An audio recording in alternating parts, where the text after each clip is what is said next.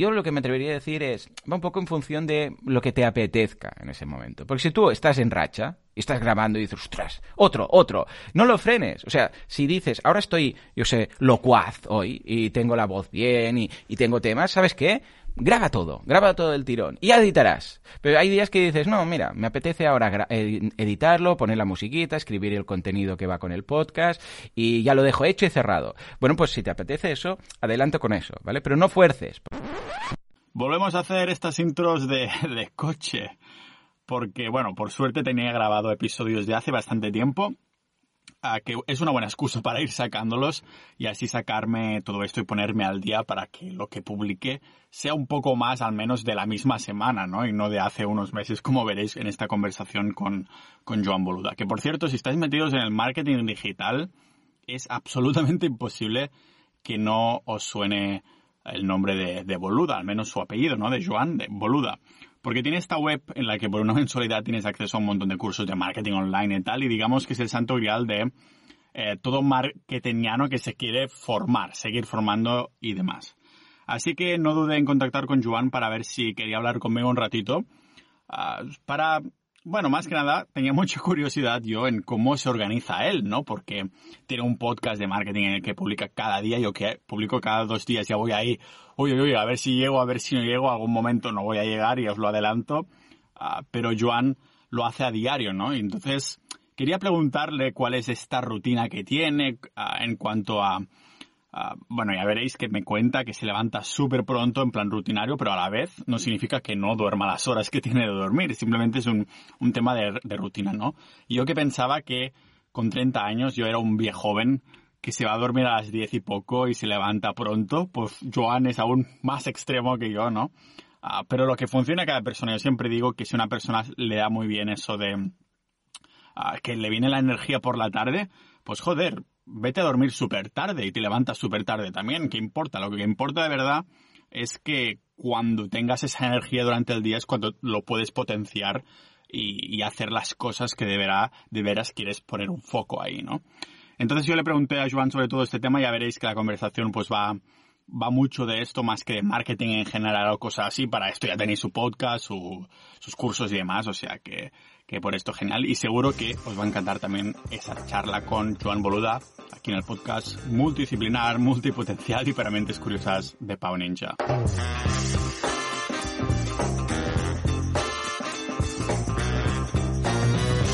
A ver, papá, ya está grabando, ya está grabando. Pues ya estamos dentro, muy bien. Yo las intros las hago después en diferido, así que simplemente cortaré, digo, aquí hemos entrado en chicha. Fantástico. Uh, eso te iba a preguntar, porque dices, acabo de grabar ya un podcast, son ahí, ahí en España, son las 8 de la mañana, uh, ¿cuánto rato llevas despierto y qué Pues desde, desde las cuatro y media. Yo soy, sí, sí, yo empecé a despertarme tan pronto cuando nació mi primer hijo, porque Jan, hace 10 años ya, ¿eh? madre mía de Dios, no, no, no llovió ya. Resulta que Jan uh, se despertaba a las cuatro y pico y me tocaba darle, darle la toma a esa hora. La toma del biberón a esa hora. Y claro, entre que iba a la cocina, las luces, hacía lo de la fórmula con el biberón tal, tenía que hacer el eructito, el niño aquí, no sé qué, no sé cuántos. Claro, uh, luego, luego, le seguía dando un rato más, no sé qué. Bueno, acababa desvelado, porque mínimo media hora, ¿vale?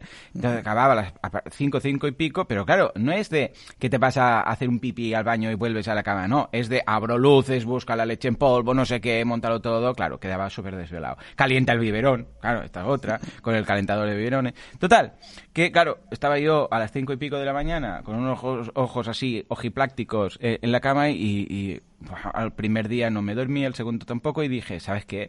Me voy al ordenador y al menos, yo sé, avanzo algo. Algo habrá para avanzar, contesto correos, lo que sea.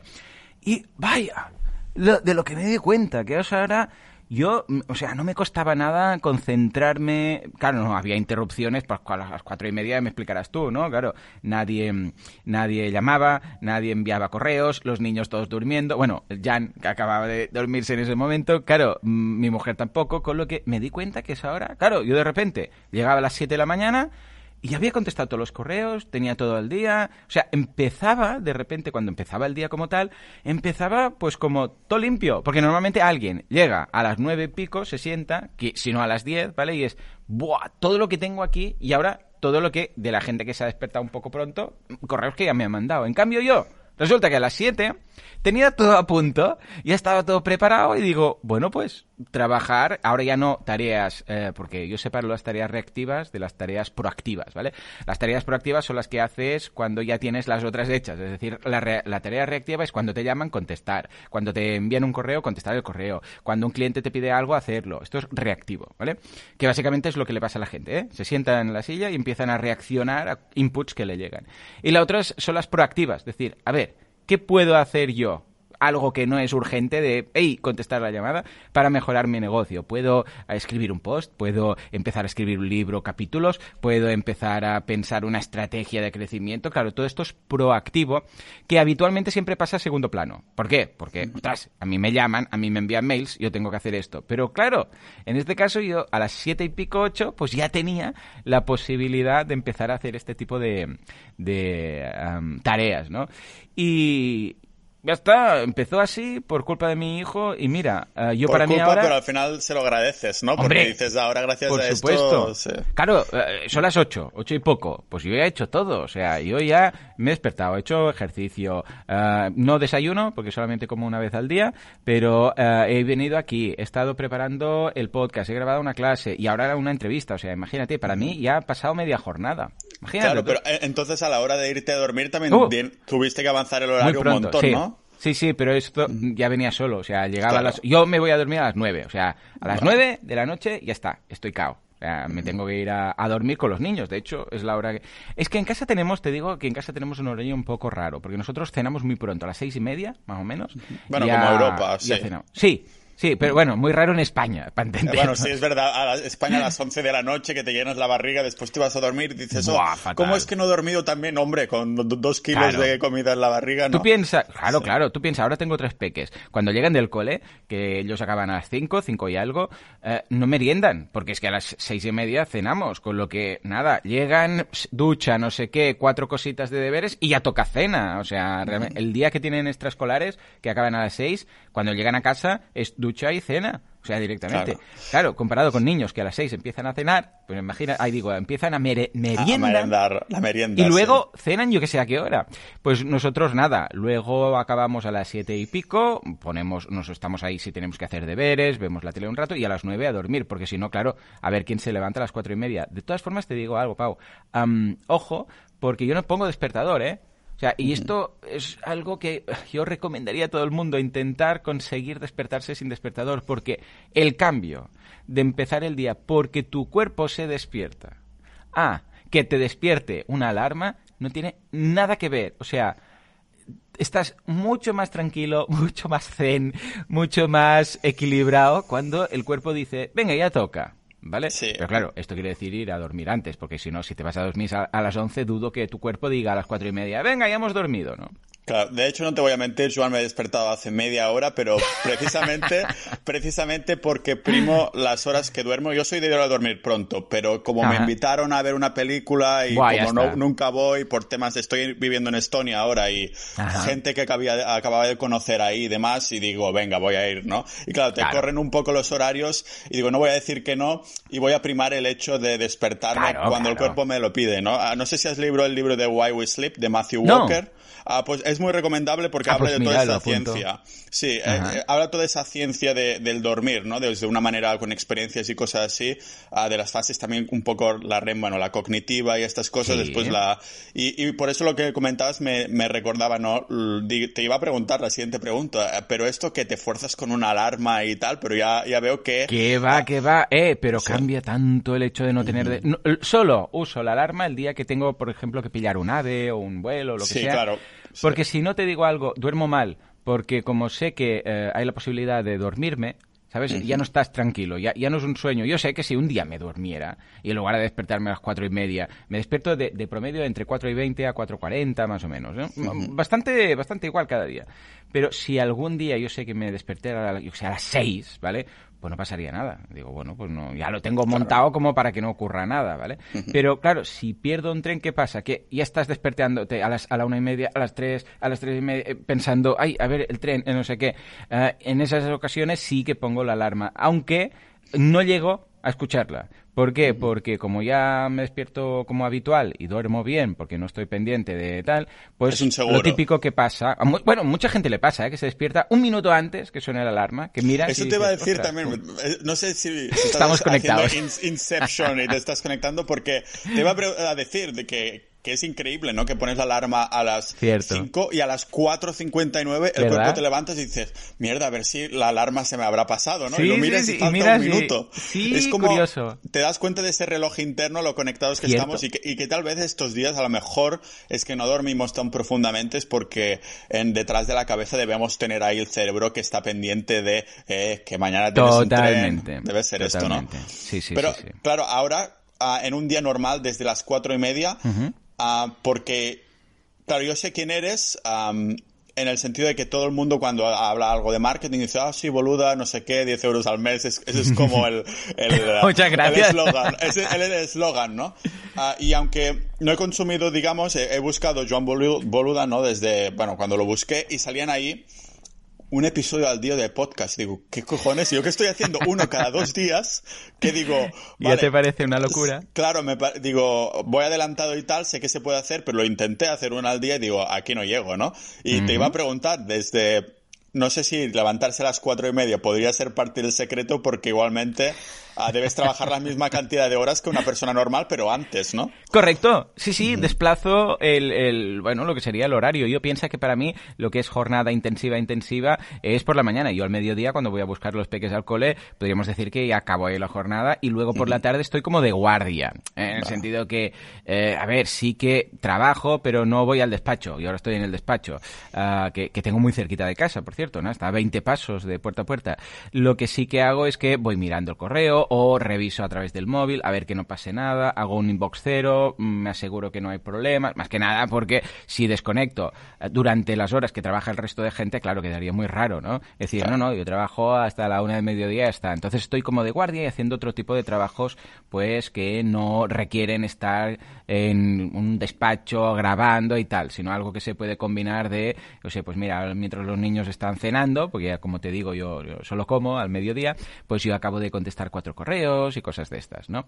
Pero sí, sí, completamente. Yo lo que hago es adaptarme. Entonces, eh, en cuanto a cómo consigo esto, bueno, primero, por orgullo, no te mentiré, cuando empecé fue, yo voy a hacer uno al día y por estas que hago uno al día, pues hemos muy tozudos aquí en Mataró, nos, eh, nos, nos llaman los capgrosos, es decir, los que son muy tozudos, ¿no? Cuando se les mete lo sé, lo sé, porque yo soy de Vilafranca. Hombre, entonces ya está. Somos vecinos casi. Sí, señor.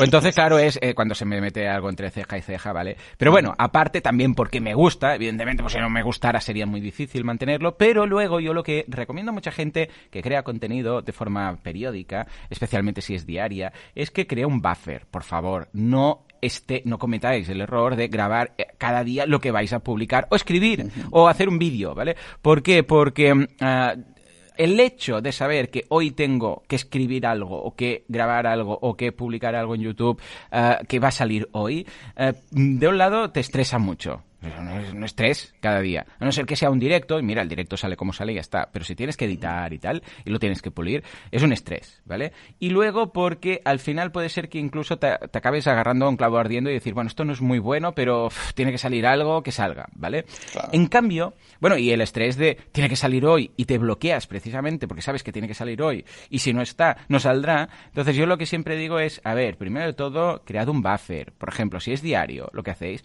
jugad con una semana yo he grabado hoy el episodio, pero no de hoy, sino de la semana que viene. ¿Vale? A veces son tres, cuatro días, a veces una semana, depende, ¿no? Incluso hay, hay meses, esto lo hago en julio, durante el mes de julio grabo dos episodios cada día, dos. Ah, pues así avanzas día, un poco en el tiempo. Sí, exacto, el del día y el del día siguiente. ¿Qué ocurre? Que esto lo hago durante todo el mes de julio y cuando acaba el mes de julio, magia, magia, que tiene 31 días igual que el agosto, tengo todo el mes de agosto hecho. O sea, y tengo, eh, eh, y esto lo hago básicamente para poder desconectar durante las vacaciones, mm, ir, claro. si me tengo que ir con la familia, pues yo que sea, un camping o algún sitio, no tener que estar ahí grabando, voy a grabar el podcast, ¿vale? Sino que, eh, sí. fíjate que en realidad solo estoy diciendo que en lugar de grabar uno, grabo dos, ¿vale? Además, la edición de verano del podcast es más llevadera porque es, en lugar de 20 minutos, son 10 minutos, es una una herramienta que es un pequeño monográfico de una herramienta, es más liviano, bueno, como todos los programas de verano, ¿no? Que se hacen pues más pasables. Entonces simplemente yo el día 1 de julio grabo el 1 de julio y el 1 de agosto. El día 2 de julio, el 2 de julio y el 2 de agosto. Bueno, aproximadamente depende de dónde caigan los fines de semana, ¿no? Pero fijémonos que simplemente añadiendo un poquito cada día, boom, ya lo tienes. He pasado por épocas que grababa, el lunes grababa toda la semana. Es decir, el lunes decía, venga, voy a grabar cinco episodios. Los grabo todos. Y entonces ya no tengo que hacer nada. He pasado por épocas que grababa, ah, los lunes solamente grababa y de martes y miércoles editaba. ¿eh? Porque una cosa es grabar y la otra es la edición. Había días que me daba por grabar y editar, grabar y editar y así dejarlo hecho. Eh, va un poco, yo lo que me atrevería a decir es, va un poco en función de lo que te apetezca en ese momento. Porque si tú estás en racha, y estás grabando y dices, ostras, otro, otro. No lo frenes. O sea, si dices, ahora estoy, yo sé, locuaz hoy y tengo la voz bien y, y tengo temas, ¿sabes qué? Graba todo, graba todo el tirón y ya editarás. Pero hay días que dices, no, mira, me apetece ahora editarlo, poner la musiquita, escribir el contenido que va con el podcast y ya lo dejo hecho y cerrado. Bueno, pues si te apetece eso, adelanto con eso, ¿vale? Pero no fuerces, porque si tú dices, no, no, tengo que grabar cuatro, y, igual no estás inspirado ese día y prefieres hacer eh, trabajo de, de making of, ¿no? De editar con la calma. Pero a veces pasa que no, que dices, mira, ¿sabes qué? Lo voy a grabar todo hoy y luego, así mañana, voy a poder trabajar desde casa porque no tendré que estar grabando o va a haber obras o va a pasar algo y podré solamente editar offline. Es decir, adaptaros un poquito, a ser posible. Yo ahora estoy intentando grabar de lunes a miércoles, dejar la semana grabada. O sea, entre lunes, martes y como mucho algo el miércoles, grabar los cinco que toca de la semana. Y así ya lo tengo. ¿Mm? ¿Hacerlo así es porque te apetece o es porque tienes este time blocking de la hostia que me comentabas? Claro, yo, yo en mi time blocking tengo uh, podcast, pero no indico si es tiene que ser grabar o editar. Ah, Entonces, cuando llega el momento, pues digo, ostras, mira, hoy por ejemplo, ahora acabo de grabar y he editado, porque me apetecía mucho editarlo. Digo, va, voy a editarlo porque voy a poner esto. Además estoy ya preparando, estos días estoy grabando dos, ¿vale? En lugar de uno cada día porque voy a intentar desconectar la semana de Navidad. O sea, la semana que va, bueno, desde el 25 a Reyes, más o menos, esos días que son más de familia, no tener que venir y grabar el podcast y voy a intentar grabar unos cuantos. Esto, a ver, como hay mucha gente que se estresa, yo lo que diría, a ver, si, si esto les va tan mal, eh, lo que podría hacer es, como mínimo, en lugar de crear un buffer, eh, tener algún episodio de emergencia, que es otro concepto. Es el concepto de decir, mira, un día grabo uno o dos y los tengo ahí. No los publico, no los programo, los tengo guardados en, no sé, en Google Drive por si algún día los necesito. Y si un día pasa algo que no puedes grabar, que estás afónico, que falla internet, que un niño te pilla bronquitis y tienes que estar con él y no puedes grabar, cualquier cosa, que hay miles que pueden pasar, tiras de ese episodio de, emergencia. Lo único que os diría es que si lo hacéis así, lo vayáis gastando de vez en cuando. Porque ¿qué va a ocurrir si vosotros estáis por el episodio 20, por ejemplo, y soltáis el de emergencia cuando estáis en el 100 y lo habíais grabado cuando estaba en el 20, se va a notar. En el sentido que evolucionáis cual Pokémon, ¿vale? Y cada vez lo hacéis mejor. Si vuestro episodio está grabado de emergencia, está grabado hace seis meses y ahora lo publicáis, seguramente se va a notar ah, en vuestra, bueno, en vuestro relato, en el ritmo que tenéis, en el micro, que igual lo habéis mejorado. Entonces, estos extra de vez en cuando publicadlo, no, no dejéis pasar muchos meses con este tendría, contenido. Tendría que ser un poco tal vez como el minimalismo, ¿no? Que si te compras una camiseta nueva tienes que tirar la vieja. Entonces dices, vale, voy a Efectivamente, crear sí. otro episodio de emergencia y así puedo sacar correcto, el viejo, ¿no? Correcto, hoy grabo el de emergencia y utilizo el que tenía. Totalmente cierto. Entra algo, sale algo, como con las camisetas, coincidimos. E, entonces, eh, esos días que dices, Buah, voy a grabar porque esto se podría aplicar, supongo, igual a estos que tienen listas de correos o cualquier cosa que requiera una, una, periodicidad, ¿no? Correcto. Ah, pero los días que, que grabas, que dices, wow, es que hoy he grabado no sé cuántas horas, porque yo el otro día, yo tengo ah, episodios con invitados, pero también que hablo yo solo, ¿vale? Entonces, claro, los que hablo yo solo, acostumbro, el 99% de las veces hago guion y no sé, me salió uno súper largo el otro día, cuarenta y pico minutos, que para mí eso es súper largo hablando yo solo, y terminé que tenía que cortar y porque la, voz, ¿verdad? Sí, sí, pero ¿cómo puedes hacerlo entonces si tienes no sé cuántas horas en un día intensivo? ¿Es porque combinas grabar, ¿eh? editar, grabar, editar? Se nota. Se nota. El día que intentas grabar todo el tirón y, bueno, no solo eso, también tengo directos en Twitch, también tengo consultorías, también tengo entrevistas como esta y tiro de voz todo el rato. Entonces, esos días, si intento grabar sin editar entre episodio y episodio, se nota. Al final del día acabas con la voz, eh, mm. que, que la garganta está ahí, que dice, necesito que que te calles un rato, ¿vale? Y esto lo, en un curso de, locución y tal lo preguntaba y dije, escucha, yo, además yo tengo un tono de voz que no es un, un tono de voz de locutor ASMR, de música, sí, de ASMR, ¿no? Sino que, eh, pues es potente, es, hey, venga, vamos, no sé qué, el tipo de podcast, el tipo, bueno, mi, mi personalidad no es de, oh, no sé qué, sino llego, hey, hola, ¿qué tal, no? Claro, yo proyecto bastante la voz, con lo que eh, le dije a esto al locutor y dice, no, hombre, es que es normal que te ocurra esto, porque estamos hablando de varias horas y claro, si un día estoy cinco horas hablando, es como el evento, el evento que monto cada año de marketing, uh, ese día acabo de la voz mm, que, necesito descansar, ¿no? Entonces, lo que intento es esto, el día que grabo varios, uh, grabar, editar, grabar, editar. Y esa media hora, yo pienso que para cada episodio aproximadamente voy a necesitar hora y algo. Me refiero hora y pico. Vamos a poner, yo, yo siempre guardo en el time blocking, para hacernos la idea, hora y media por episodio. Considerando que tengo que hacer la, el guion, o sea, la escaleta, de qué voy a hablar, elegir el tema, vamos a suponer que esto es media hora. Luego, media hora grabando, porque no es exacto lo que porque a veces yo qué sé toses o te equivocas en algo tienes que cortar vuelves a grabar etcétera y media hora de editar. Y en la edición hablo no solamente de poner la música cortar copiar pegar no sé qué sino también acabar de hacer ajustes sino también el copy del post porque es programarlo subirlo escribir un poco de notas del programa. O sea más o menos. Ojo, que igual un día en una hora lo tengo todo y que igual un día, pues mira, estoy resfriado, tengo que parar mil veces porque anda, no me ha pasado. Una vez incluso lo publiqué en Twitter dije, esto es lo que te pasa. Eh, yo utilizo Audacity para, para editar, ¿no? Y dije, eh, o sea, hubo en veintipico minutos como 40 cortes. Y no, no exagero, ¿eh? porque era todo el rato el moco que me caía, que no sé qué, que no pronunciaba bien, ¿vale? Estornudaba, tosía y uh, hice una captura de pantalla de, de, se veía un timeline de, de, 22 minutos y todos los cortes se veían donde estaban, ¿no? Y dije, esto es lo que pasa cuando grabas resfriado. Igual ese día pues me tiré dos horas, ¿vale? Pero de promedio yo y siempre salvándome y curándome en salud, guardo hora y media para, para, para, cada podcast. Entonces, claro, piensa que entre el rato que estoy preparando la escaleta y el rato que estoy editando, ahí no hablo, y que que no, pues tengo rato para descansar la voz. Porque es que si, te, si tuviera que hacerlo todo del tirón, sería una locura. Y sí, sí, días que coinciden, consultorías por Skype, entrevistas, directo, podcast y todo, acabo con la voz eh, que, que por la tarde en casa me escuchan poco. Digamos entonces que el tema audio es como un pilar importantísimo, digamos, mm. digamos, en lo que haces en el día a día, ¿no? Pero no es el único negocio tampoco que, que tienes. Uh, ¿En qué estás ahora mismo? ¿Qué tienes entre manos? Sabemos que boluda.com segurísimo. Uh, el podcast, uh, por las horas que te dedicas, se ve. ¿Hay alguna cosa más? O digamos que esto es ahora lo que tienes entre manos. Ahora tengo un proyecto. ¿cuánto, ¿Cuándo va a salir esto? A ver si puedo hacer spoilers. De, dentro de un mes aproximadamente. Uy, ya lo puedo contar porque vale, nada. Sí. es un proyecto nuevo que acaba de salir o saldrá nada, eh, para temas de directos. Hace tema de, hace cosa de unos seis meses, eh, un poco después del verano, empecé a hacer directos en Twitch, bueno, en varias plataformas, simulcast, en, en Twitch, en YouTube, en Periscope, que aún existe, en Facebook y en LinkedIn, uh, bueno, hablando de cómo emprender en directo. Entonces la gente viene al chat, comentamos nuestro día, lo que hacemos, esto, lo otro y tal, ¿no?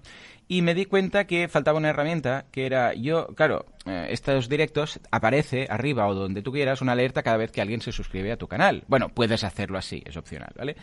Y yo pensaba, esto está muy bien, que aparezca ahí y que diga, hey, fulanito se ha suscrito y le das las gracias en directo, hey, fulanito, gracias por, la, por el apoyo al canal y todo esto, a los directos.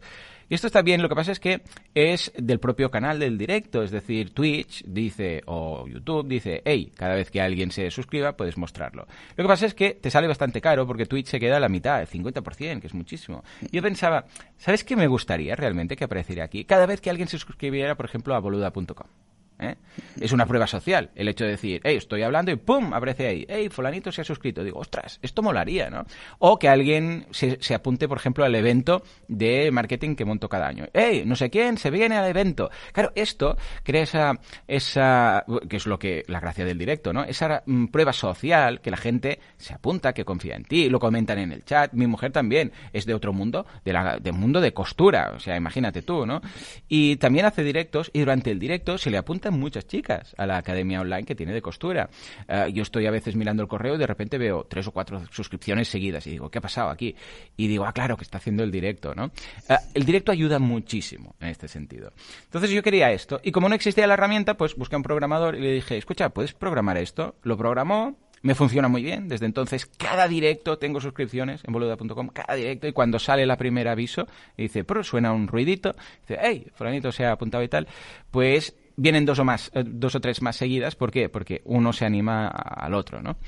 Y, y cuando lo tuve, dije, ¿y si hay más gente que puede necesitar esto. Y entonces es precisamente Stream Tools. Stream Tools es una herramienta que te permite vincular eh, tu página web, tu, yo sé, tu WooCommerce, tu PrestaShop, tu, lo que tengas, da igual el CMS que tengas, con alertas que van a aparecer en tus directos. Además tiene vinculación con Zapier, bueno, tiene mil historias. Y estoy muy contento de este proyecto porque ha nacido precisamente de una necesidad. No, no, no era un estudio de mercado que yo he hecho, sino que era una necesidad que había, mía propia, en este caso, y que al principio lo monté para mí, pero claro, llama mucho la atención y la gente en el canal, en el directo me decía, ¿cómo lo has hecho esto? ¿Cómo es que aparece aquí cuando alguien se suscribe ahí que no tiene nada que ver?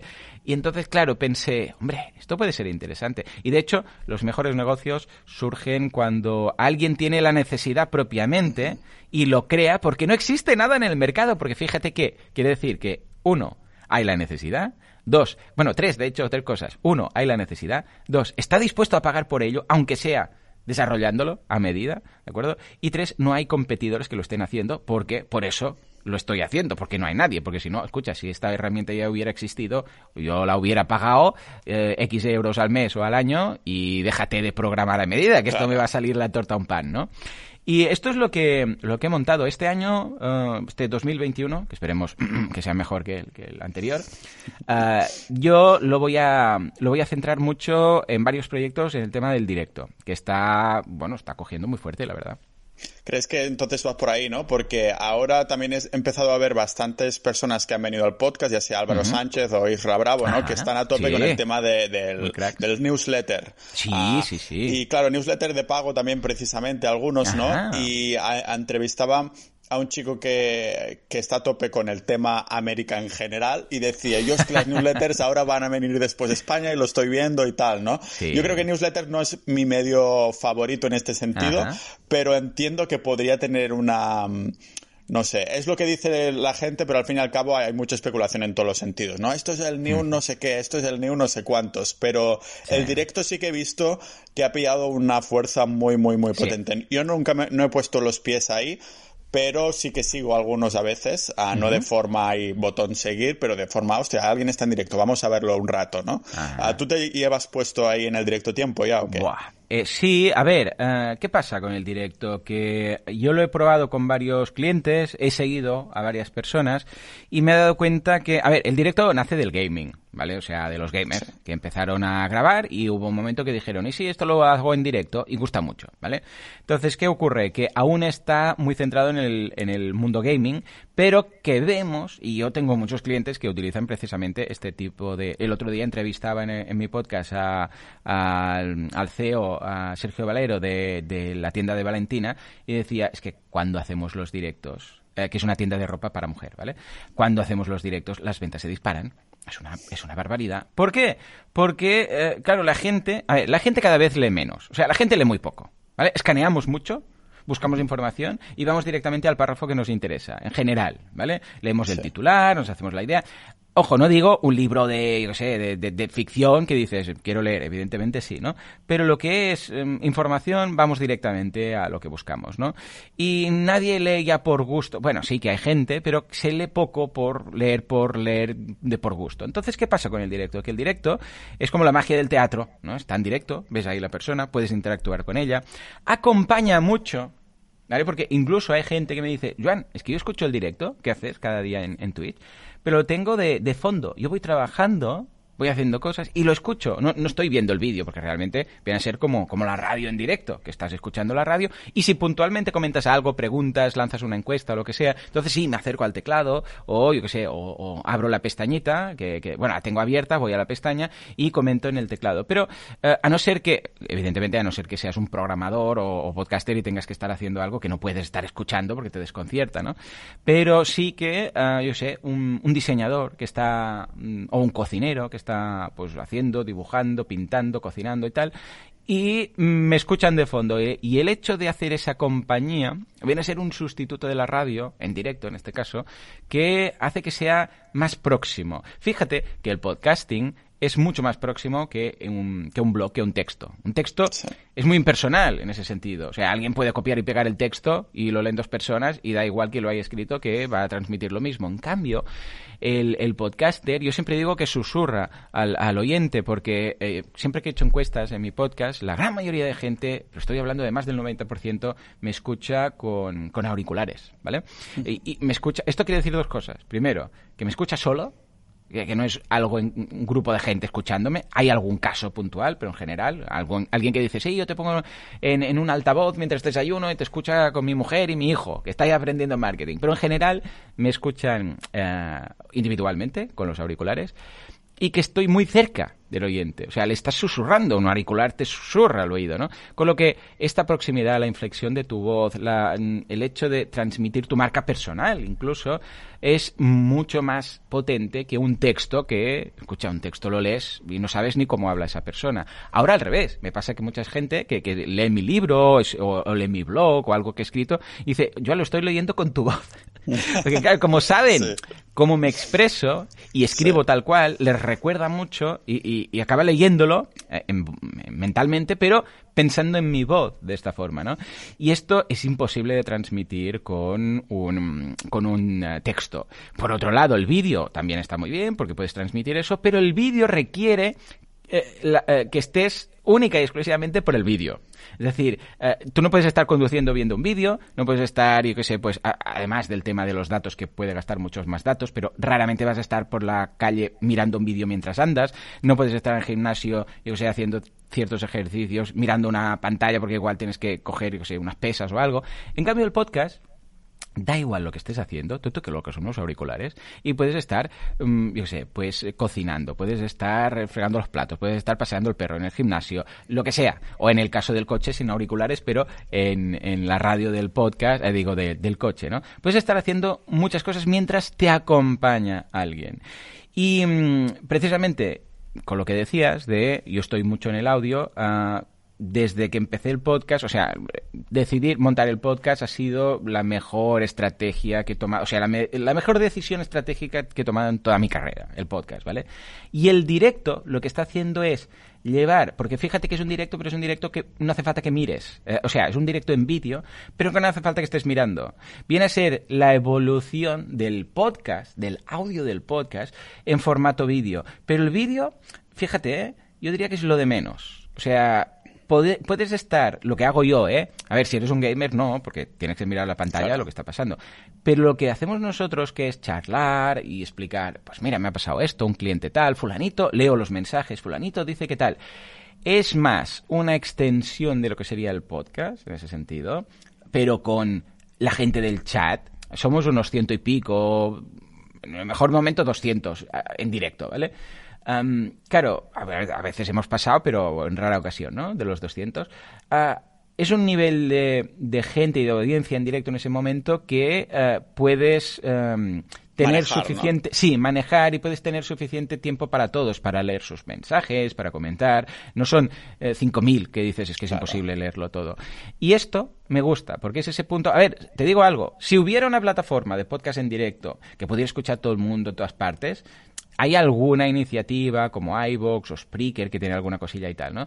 Pero si hubiera algo estilo Twitch o YouTube de directos solamente en audio, yo optaría por esa, porque realmente el valor que le añade verme a mí con un micrófono hablando delante de una pantalla es poco, ¿vale? O sea, realmente el contenido está en el audio.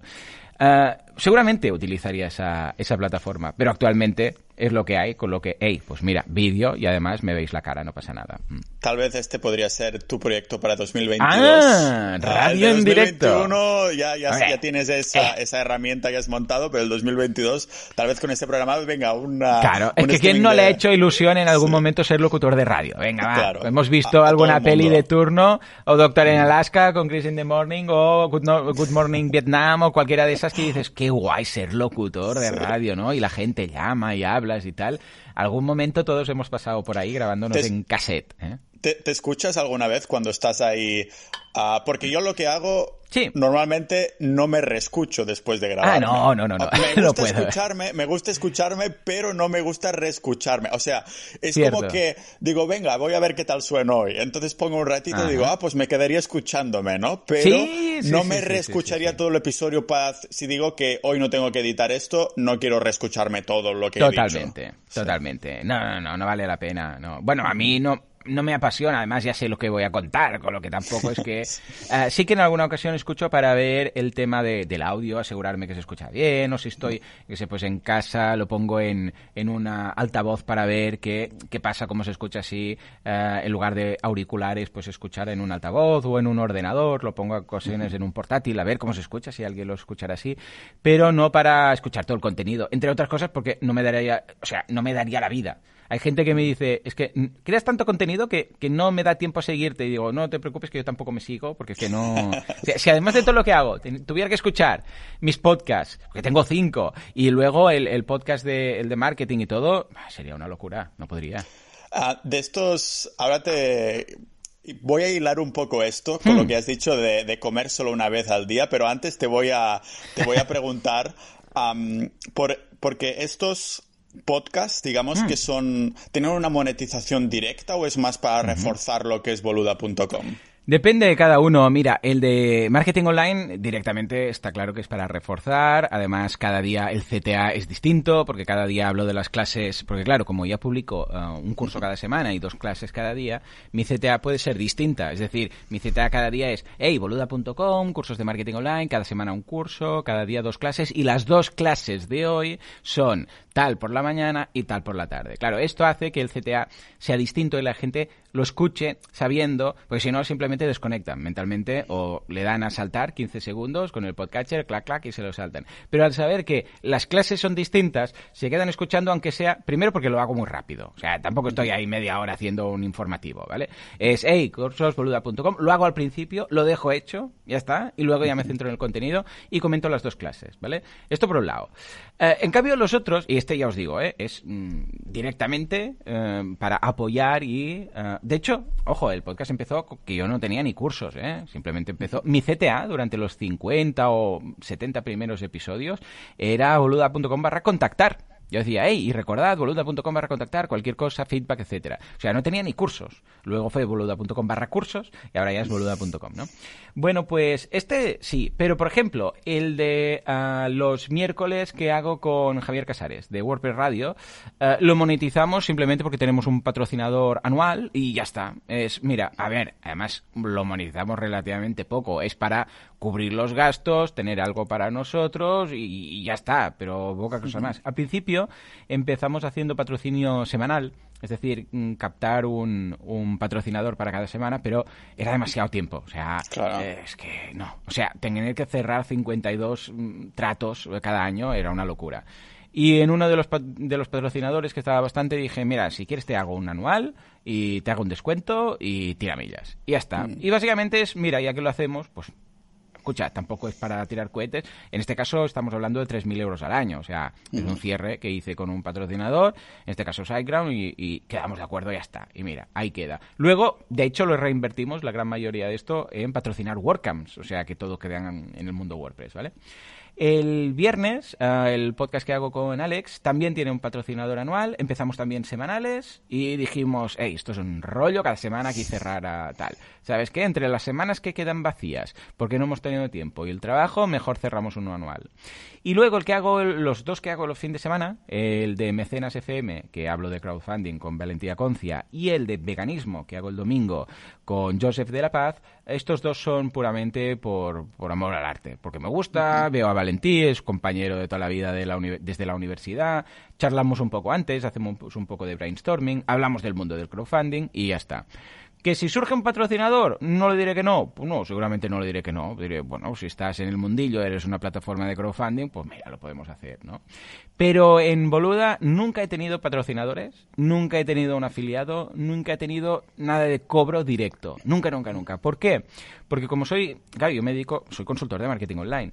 Ah, si empezar a aceptar afiliados o empezar a aceptar mm, pagos para aparecer en mi programa o para hablar de un producto en concreto, se podría poner en jaque ah, mi consejo. Es decir, eh, Joan lo está diciendo porque, mm, porque le gusta la herramienta o porque le han pagado para decirlo o porque tiene una comisión por cada venta. Entonces, claro, mira, dije, ¿sabes qué? Para hacerlo totalmente independiente, Ah, yo voy a crear mi producto, lo tengo ahí y, ojo, que hay mucha gente que me, dice, yo te pago por tal y digo, no, no, no, tú déjame ver la herramienta y si me gusta hablaré en el podcast y si no, pues no, no pasa nada, ¿vale? Ah, prefiero crear mi producto y poder seguir siendo independiente que tener que depender de alguien que me, que me de alguna forma Como me obligue o dicta así un poco lo que yo debo aconsejar. Entonces dije, ¿sabes qué? Boluda.com sagrado. Ningún enlace, ningún afiliado, ningún patrocinio, cero todo. Y el resto, pues claro, como ya no estoy como consultor de marketing online y tal, sino que, bueno, hablo de veganismo, hablo de crowdfunding, hablo de tal, pues entonces, mira, si surge un patrocinador lo diremos y siempre transparente, diremos, eh, este es el patrocinador y nos paga para mencionarlo. Y punto. ¿Mm?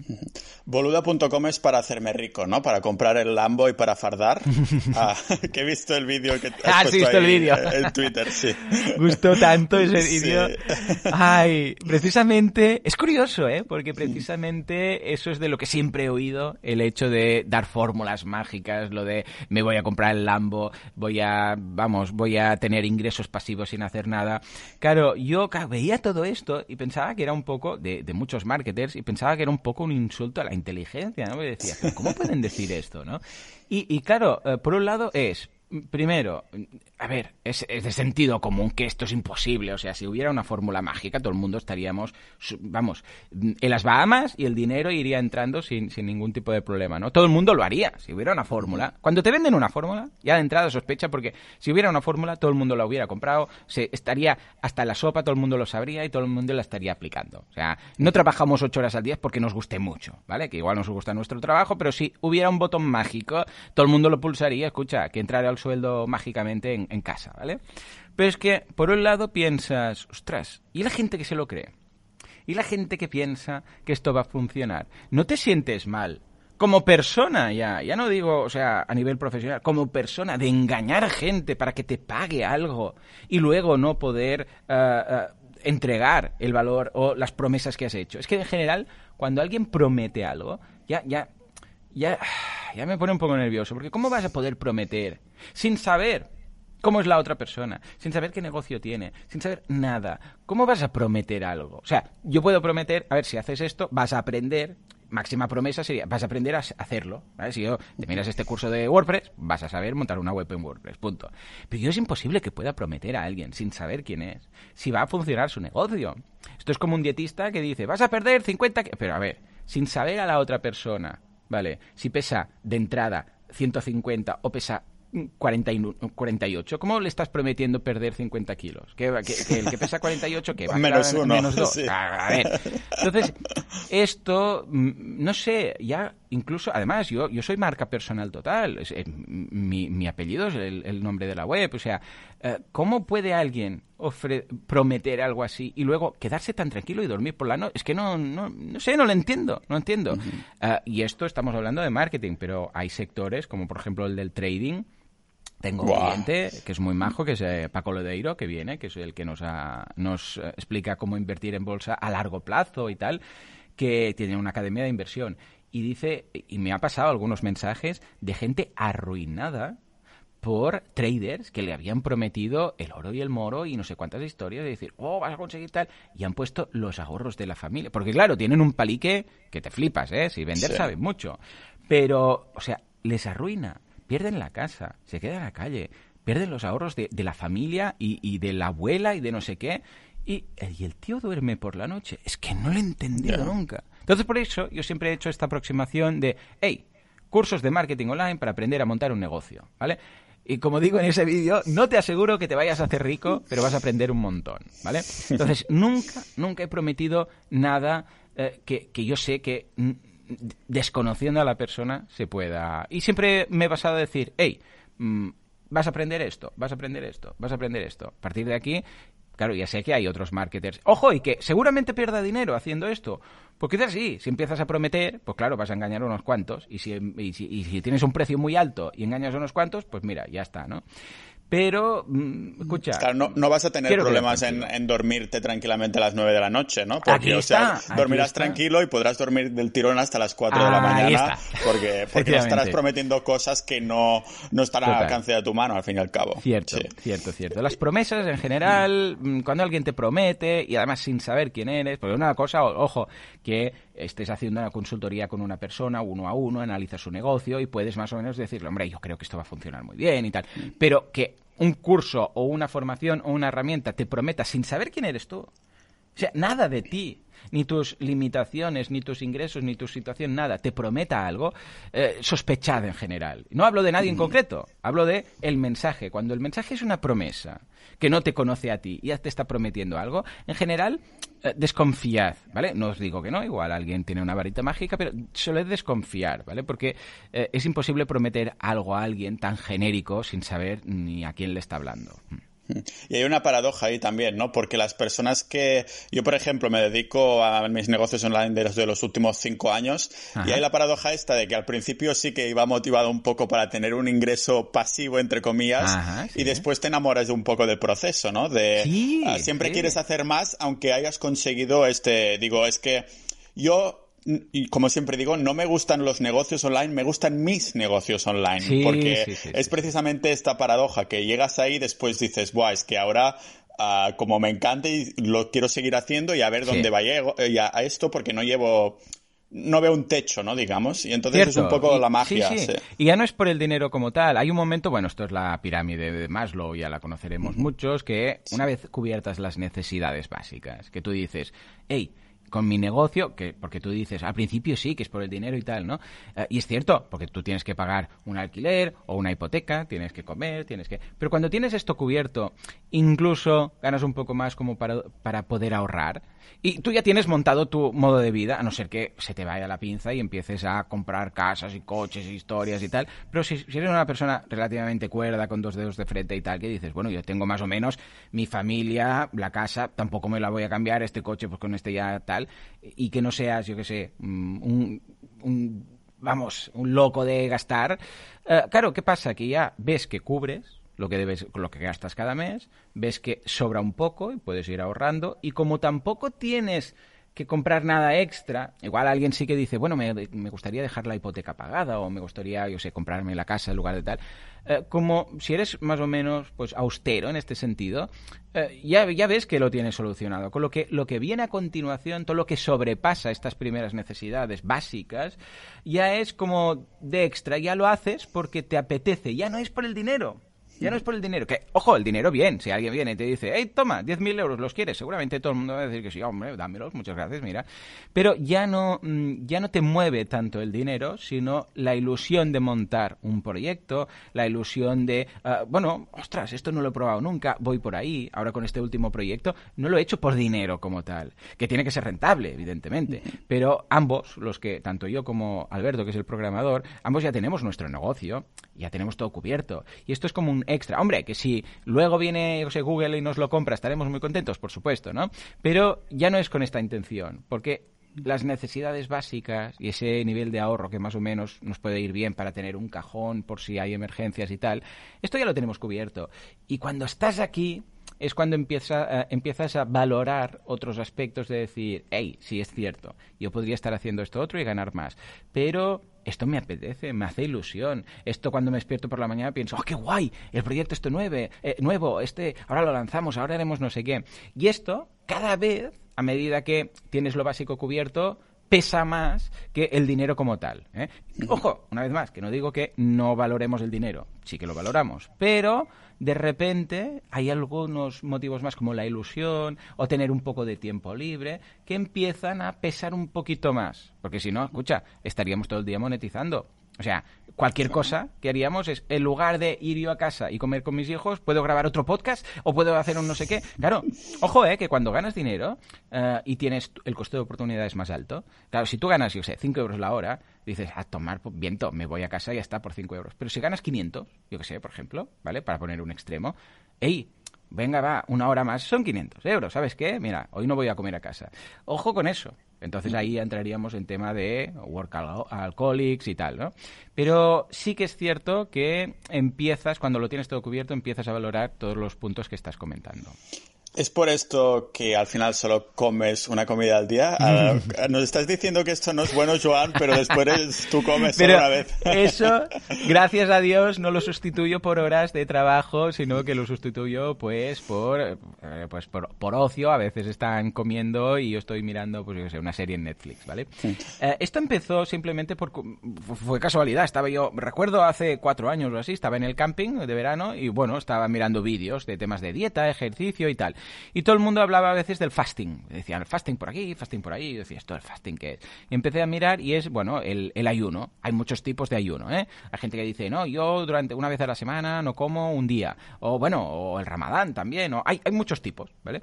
Y hay uno concreto que es el ayuno intermitente, que consiste en... Ah, dentro de cada 24 horas estar el máximo tiempo sin comer posible, pero no todo el día. Me refiero a que algunos, algunos dicen, pues mire, yo hago 16 horas de ayuno y 8 horas, que es la ventana de horas en las cuales puedo ir comiendo. Puedes hacer una comida, puedes hacer dos, ¿vale? Da igual. Pero la idea viene a ser dejar el máximo de tiempo el cuerpo sin consumir, eh, sin consumir comida, ¿vale? Dentro de esas 24 horas. ¿Por qué? Porque entonces el cuerpo puede dedicarse a otras cosas, puede dedicarse a, pues yo sé, pues a, hacer reparación. Esto es como en casa, cuando estás muy liado no estás limpiando, no estás reparando, no estás pintando. En cambio, cuando, lo tienes todo hecho, que ha hecho el proceso de digestión, el cuerpo se dedica a hacer otras cosas, como por ejemplo a cargarse las células que, estás que están más chungas para hacer de nuevas, ¿vale? Cuando tienes que estar digiriendo, no puedes estar por otras cosas, ¿vale? El cuerpo dice, ahora toca digerir, ¿vale? Entonces, simplemente saltándose el desayuno o la cena, Ah, y ojo, comiendo el mismo nivel de calorías, pero concentradas en las otras dos comidas.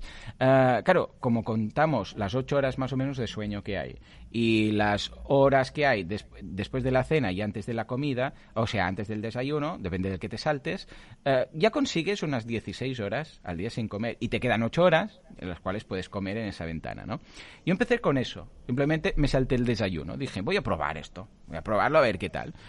Y al principio te digo, las pasas canutas, ¿eh? O sea, las dos primeras semanas el cuerpo está habituado y dice, yo quiero comer, son las 8 de la mañana, yo me metía un desayuno, yo desayunaba más que comía y cenaba junto, imagínate tú. Y, y, era muy raro, pero todo el mundo te dice, sí, sí, son dos semanas, dos semanas y, y ya vuelve toda la normalidad. Y sí, efectivamente, a cabo de dos semanas, por la mañana, yo ya no tenía hambre. O sea, te acostumbras. El cuerpo se acostumbra. Tiene unas. De hecho, no sé si te ha pasado en alguna ocasión que vas a un restaurante, tienes mucha hambre y tardan tanto en servirte que se te pasa el hambre. es, que ya se me ha pasado el hambre. Bueno, esto es porque el cuerpo lo que hace es detecta que es el momento de comer. Eh, esta hormona del crecimiento y de, del hambre que le podríamos llamar empieza a subir, a subir, a subir, pero hay un punto cuando se ha pasado la hora típica que ¡boom! cae, ¿no? y ya no tienes hambre hasta la hora de cenar que vuelves a tener hambre, ¿no? Pero se te pasa el hambre. Bueno, pues esto es exactamente lo que ocurre. Entonces, el cuerpo se habitúa, ve que a esa hora ya no entra comida, con lo que dice, bueno, pues no voy a pedir la comida. Y entonces, a la hora de comer, vuelves a tener hambre, ¿vale? Esto por un lado. Y luego pensé, hey, pues esto me mola mucho, mm, tienes más tiempo para hacer tus cosas, no estás pendiente de, ostras, comer, ahora cenar, ahora no sé qué. Y opté también por decir, voy a probar a ver qué pasa, pero esto es como experimento, ¿eh? O sea, puramente decir, a ver, porque siempre estoy investigando, probando cosas nuevas y tal, y digo, voy a probarlo con la cena también. Y sí, efectivamente, eh, hubo dos semanas de adaptación que, que son chungas, pero después, y ahora es lo que estoy haciendo, yo no tengo hambre, te lo juro, ¿eh? En ningún momento del día. O sea, hambre, como tal, también, ojo, aprendes a diferenciar hambre de apetito, que es un tema muy interesante, porque en muchas ocasiones tenemos apetito, pero no, no es hambre. Esto típico estos días de Navidad, que vas y te pegas una comilona que acabas, que te sale, vamos, la comida por la, por, por la boca ya, que no te cabe. Pero sacan los postres con los turrones y dicen, hombre, un cachito de turrón. El estómago de lo dulce de, pronto se activa, ¿no? dices, a ver, esto no es hambre. Esto es gula o esto es apetito, ¿te apetece? ¿Por qué? Porque han, salido aquí unos turrones, pero, pero tú ya estás saciado, ¿vale? Bueno, pues aprendes a hacer esto, es decir, ostras, esto es verdad, me doy cuenta, esto no es hambre, es apetito, esto lo diferencias. Y ojo, también algo muy interesante que es separar o, o diferenciar, que aquí muchos diréis, Joan, esto no lo sabes, la sed del hambre. Porque en muchas ocasiones comemos porque tenemos sed. ¿Cómo? Yo esto me flipó. Y dije, pero a ver, yo tengo sed, sé que tengo sed. Y tengo Pues no, en muchas ocasiones el cuerpo te pide hambre, eh, te pide comida, porque, entre otras cosas, pues dentro de la, en la comida también hay humedad y como tal hay agua y tal, ¿no? Ya sabemos que el 80% de lo que somos es agua, ¿no? Bueno, pues te hidratas y ahí el, el, cuerpo necesita la hidratación y en lugar de decirte bebe agua, te dice come algo, ¿vale? Pues esto también, y es una... Yo, yo nunca lo hubiera pensado. Yo me daba cuenta que yo beber, lo que era beber, bebo muy, bebía muy poco, muy poco. Siempre decía, me cuesta mucho beber, no me apetece nunca. Y con esto me ha ayudado a darme cuenta que en realidad lo que pasaba es que yo tenía hambre, pero porque mi cuerpo quería hidratación. Y con agua, pues se pasaba el hambre, ¿no? Y esto también es muy interesante. Y esto empezó simplemente, pues por probar, decir, Ay, voy a probar. Pero luego, cuando me he acostumbrado, me gusta tanto, y es más tan práctico, que digo, pues lo voy a seguir haciendo. Ojo, pero esto no es como, ya sabes que soy vegano, esto no es como el veganismo que tiene un trasfondo detrás de derechos de los animales, de conciencia del medio ambiente. ¿eh? El COVID, entre otras cosas, ha sido porque comemos animales. Si no hubiéramos comido animales, esto no hubiera pasado, ¿vale? Ah, y también por un tema de salud, ¿no? Esto no, simplemente porque, pues mira, lo probé, me ha gustado, pero si en algún momento yo tuviera hambre o lo pasara mal o a nivel médico cualquier cosa, ningún problema, volvería a hacer pues tres comidas al día sin problemas, ¿no? Pero ya te digo, empezó simplemente como curiosidad y me quedé porque... Como un estilo de vida casi, ¿no? de, llevarlo al diario. Es muy práctico, porque piensas a la hora de comer como y ya está y no tengo que estar ahora pensando que sí que eso no sé qué que sé no sé cuántos además puedo ayudar a la hora de comer con los niños pues les doy la comida mm. eh, ojo y es que no, no, sufro en el momento cuando veo a alguien comer vale y mm. ojo te digo algo cuando es Nochebuena o Nochevieja o estoy con alguien y pedimos una pizza y es por la noche, si ese día ceno, ceno, o sea, no hay problema. No voy a decir, no, yo no, Nochebuena no voy a comer nada. Que yo solo un día, ¿no? Claro, si hay, o incluso si hay algún día que han pedido pizza, igual pasa una vez al mes, yo que sé, que mis hijos el viernes, típico, que mi mujer dice, ay, no tenemos nada, pedimos sushi o pedimos una pizza o algo, y entra por ahí y digo, oh, mira, que me apetece, pero no de hambre, sino de apetito, porque el olor ese de la pizza y tal, dices, claro, venga, voy a comer. Te seduce un, poco, sí. Sí, pues, o sea, no lo tengo como esto se tiene que cumplir, así como nunca más volveré a comer nada animal, de procedente de animal, porque no me entraría directamente, nunca ni una mini excepción. Esto sí, esto es más, bueno, pues mira, ahora llega una noche, un cumpleaños que se hace por la noche, o una noche vieja, o no sé qué, y se hace, sí, hombre, las uvas, ¿cómo no voy a hacer las uvas? Eh, de, Navidad, ¿no? Digo, de, de noche vieja. Eh, todo esto sí, en ese sentido soy más permisivo. Si me hiciera infeliz, escucha, pues cenaría y desayunaría lo que hiciera falta, claro, por supuesto. Claro, no sé si lo sabes, seguramente sí, porque veo que un poco consumismo, como consumimos el mismo tipo de, mm. información, que aparte de la salud del ayuno intermitente, también se está demostrando en los estudios recientes sobre la longevidad. Que, sí. Así, justo en mi, en mi podcast tengo algunos episodios que he preparado de los que hablo yo solo, ¿no? hablando de, la longevidad y el último de este tema era precisamente del ayuno que, que gustó mucho básicamente un poco explicando lo que has comentado tú, ¿no? A las células dices, venga, ¿qué hacemos? ¿No? Vamos a limpiar un poquito, a este tipo de cosas, ¿no? sí, exacto. Y entonces, claro, se está demostrando como que si encuentran la, inmortalidad como tal, que será aplicando, buscando algo de las sirtuinas y estas, los teómeros y estos tipos de cosas, que será algo hackeando por ahí. Es algo que está totalmente relacionado con ah, los mismos procesos que se hacen ah, precisamente en el ayuno. Por eso te lo, te lo preguntaba, ¿no? Porque yo no, hmm. yo solo soy de saltarme el desayuno y ya está. Ah, ahora sí, pues más que... suficiente, eso casi casi que te ponen un ayuno intermitente de 16-8 aproximadamente. Sí, sí, sí, si soy de ir a dormir pronto, hoy seguramente no, porque fui a dormir tarde, pero los otros días sí, ¿no? ahora sí, tú por las mañanas te drogas entre comillas con café y cosas así. No, que va, que va. De hecho, el café lo dejé hace, mira, ocho años. Eh, fue el día de mi boda, ¿vale? Fue el último café que tomé. Y te cuento por qué. Fue porque, eh, mira, fue no, de hecho fue un poco antes de mi boda porque un día se me acabó el café, ¿vale? Yo, yo siempre era de tener el café al lado y además una taza de esas americanas grandes, ¿sabes? De, que, y ver rellenando, ver rellenando, que, tenía la cafetera de estas de filtro en, en la cocina y hacía un café, pues dos litros y empezaba a rellenar. Cuando se acababa, pues rellenaba y lo tenía como quien bebe agua, ¿vale? Lo tenía ahí al lado. Y un día se me acabó. Y pensé, bueno, pues ya iré a comprar luego. Y el día siguiente, que no lo fui a comprar, tuve dolor de cabeza, ¿vale? Y en ese momento mm. no, lo, no, lo, no lo relacioné y le comentaba a mi madre, hostia, tengo un dolor de cabeza hoy. Y me, me dijo ella, ¿pero no dices que se te había acabado el café? Y digo, sí, dice, es esto, es el café, es la migraña. yo, ¿cómo? dice, claro, porque has dejado el café y tomas mucho café y al dejarlo tienes como el mono. Bueno, cuando me di cuenta de eso y porque yo soy muy orgulloso para estas cosas. Cuando me, cuenta, me di cuenta que yo dependía de una sustancia externa, dije, oye, fuera, sea, me hizo tanta rabia depender de una sustancia externa para yo estar bien que hice fuera. Y fue cold turkey, que dicen los americanos. ¿eh? Dije, nunca más, ¿vale? bueno, el día de mi boda, pues porque pusieron ahí el café todos y tal y cual, y, y, tomé un sorbo, ¿no? Pero ya está. Y de esto hace ocho años. Y lo dejé tal cual. Tres días de migraña, duró, o sea, tres días con dolor de cada, el primer día más, luego menos menos, pero el cuarto día ya no. Y luego me hizo mucha ilusión porque en las memorias de mi abuela, que nos dejó un texto escrito con sus memorias, una libreta entera y tal, eh, descubrió un día que le pasó lo mismo y también cuenta que le hizo tanta rabia que ella lo fue dejando poco a poco. Dijo, cada vez voy a hacerme un café con leche, cada vez me pondré menos café, menos café, menos café, menos café y en una semanita lo dejó. Y me hizo mucha ilusión porque pensé, mira, ya sé de dónde lo he sacado yo esto de mi abuela.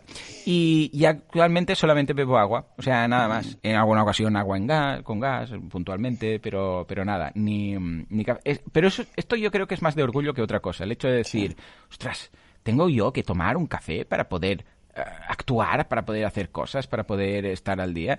Y el caso es que realmente no... Es, al final, cuando te tomas tanto café, ya es muy psicológico el tema. Hice la, el cambio pasando al eco, ¿sabes? Este, esta bebida también de achicoria y no sé qué historias, pero luego, porque más que nada porque era algo social, el hecho de tener algo calentito en una taza al lado y sorbiendo. Crea un, crea un mood ahí como de... sí y era eso que echaba más de menos. Pero lo que pasa es que ah, esto es como el queso y los veganos, que cuando dejas el queso eh, y buscas un sustituto vegano, en lugar de estar hecho de leche, está hecho habitualmente de anacardo o de coco. Y como no tiene caseína, ah, que la caseína es una sustancia dependiente, crea dependencia, ah, poco a poco ese, esas ganas de consumir queso que tiene la gente que no puede hacer, mucha gente que el veganismo dice, uy, yo el queso no puedo dejarlo, el queso no puedo dejarlo. Pues nos pasó, y con mi mujer igual, porque ambos somos veganos, que al hacer el cambio a un queso ah, hecho sin caseína, ¿qué pasaba? Que nos desenganchamos del queso, por así decirlo, y nos dimos cuenta que poco a poco dejamos de consumir queso, que era algo que antes siempre poníamos en la pizza, en no sé dónde, no sé cuántos, ¿no? Siempre queso, queso, queso. Y fue por eso, precisamente porque encontramos un sustituto, pero sin dependencia, y al cabo de X tiempo te das cuenta que ya no te apetece el queso, ¿vale? ¿Por qué? Porque te has desenganchado, para entendernos. Pues aquí me pasó igual con el eco ah, tuve esta, cubrí este mood eh, que decíamos ahora, pero claro, como ya no engancha, pues puedes dejarlo de forma relativamente simple, ¿no? Ya dices, ah, pues mira, ahora tengo aquí la botellita de agua y voy bebiendo y escucha, todo tu sistema interno, inmunológico, el hígado, todo, todo, los riñones, todos te agradecen que, a ser posible, solamente bebas agua. A quien te agradece también algo es yo por haber venido al podcast, Joan. Hombre, muchas gracias. ha sido un placer dedicarnos esta hora de, de, Bueno, llevas ya más de cuatro horas despierto, o sea que... Pero aún así te quería dar las gracias por, por venir al podcast, hablar un poquito de... Bueno, conocerte más, también que el tema de los proyectos online que estás metido, el nuevo proyecto que ha salido hace relativamente poco oficialmente cuando salga el episodio y nada, que muchas gracias. No, hombre, muchas gracias a ti por, por invitarme. Me hace mucha ilusión siempre pues venir a, a los podcasts de otros. Yo siempre lo he dicho, ¿eh? cuando me invitan a un podcast, tenga muchas visitas, tenga pocas visitas, eh, sea nuevo, sea o reciente, sea antiguo, me hace mucha ilusión porque, bueno, es una charla con alguien de temas que me gustan, o sea que yo siempre encantado de la vida. Y bueno, gracias tú también por crear el podcast eh, y dar valor a tus oyentes, que es lo que comentamos, que al fin y al cabo es lo que, lo que quiere cualquier podcaster. Ciao.